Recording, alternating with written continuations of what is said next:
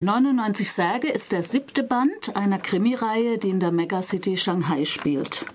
Der Autor Qiu Shaolong ist in Shanghai aufgewachsen. 1988 ging er zum Studium in die USA. Nach dem Massaker am Platz des himmlischen Friedens entschied er sich, nicht zurückzukehren. Seine Krimis werfen ein kritisches Bild auf das moderne China.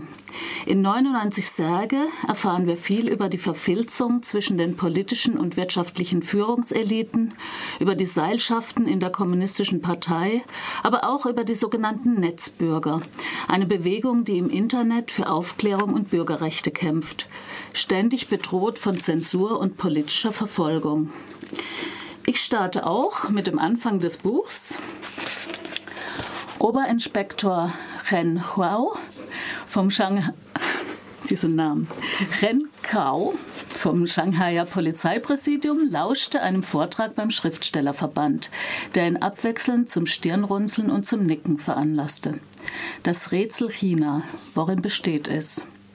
Wir erinnern uns an die Aussage unseres früheren Premierministers, dass er 99 Särge für korrupte Kader bereithält und einen für sich selbst. Was wollte er damit sagen?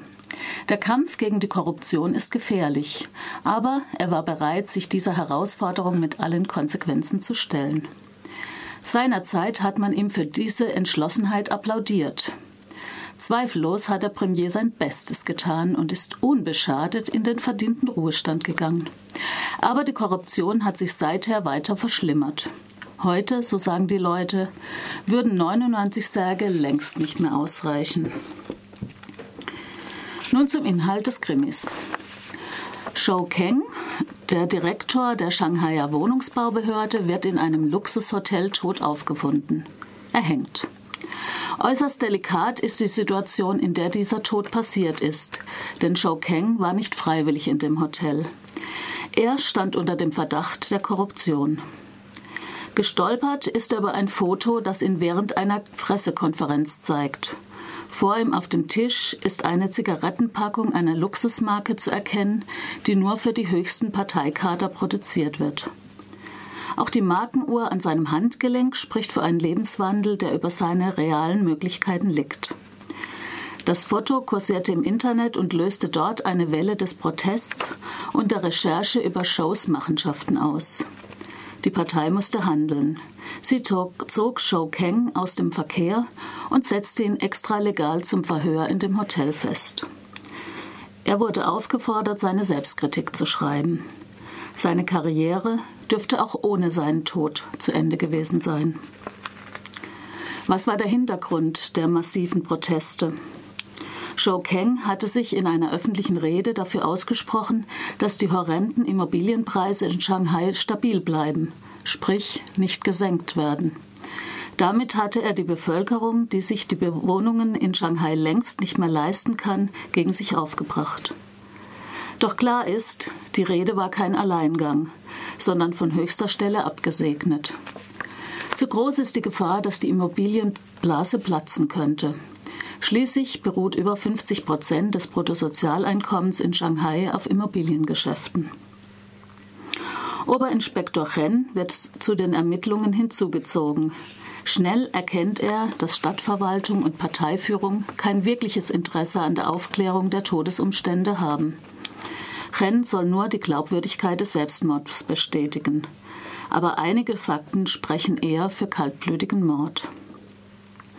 Wer Oberinspektor Chen aus früheren Krimibänden kennt, weiß, dass er sich für schmutzige Wäsche nicht einspannen lässt. Denn Chen versucht, auf dem schmalen Grat zwischen Parteiloyalität und Integrität korrekt zu handeln. Ein fast unmöglicher Drahtseilart, der auch ihm jederzeit den privilegierten Posten kosten kann. 99 Särge ist kein blutrünstiger Thriller, sondern ein Krimi, der eher ruhig daherkommt.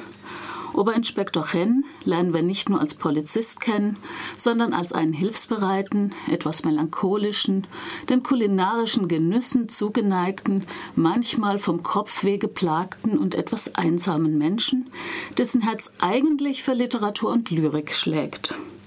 Doch die Partei hat für ihn die Polizeilaufbahn entschieden. Immer wieder tauchen in Chens Kopf kleine Lyrikzitate auf, zum Beispiel, wenn er die Journalistin Liang Ping trifft, zu der er sich hingezogen fühlt. Ob Chen in diesem Band endlich seine Mutter glücklich macht, indem er die Frau fürs Leben findet, und wie der Fall gelöst wird, das lest selbst. Neue Särge von Kyo Shaolong, erschienen auf Englisch 2013. Die deutsche Übersetzung von Susanne Hornfeck ist 2014 im Paul John, selbst der Verlag ist unaussprechlich, John Scholl Ney Verlag Wien erschienen. Die gebundene Ausgabe hat 285 Seiten und kostet 17,90.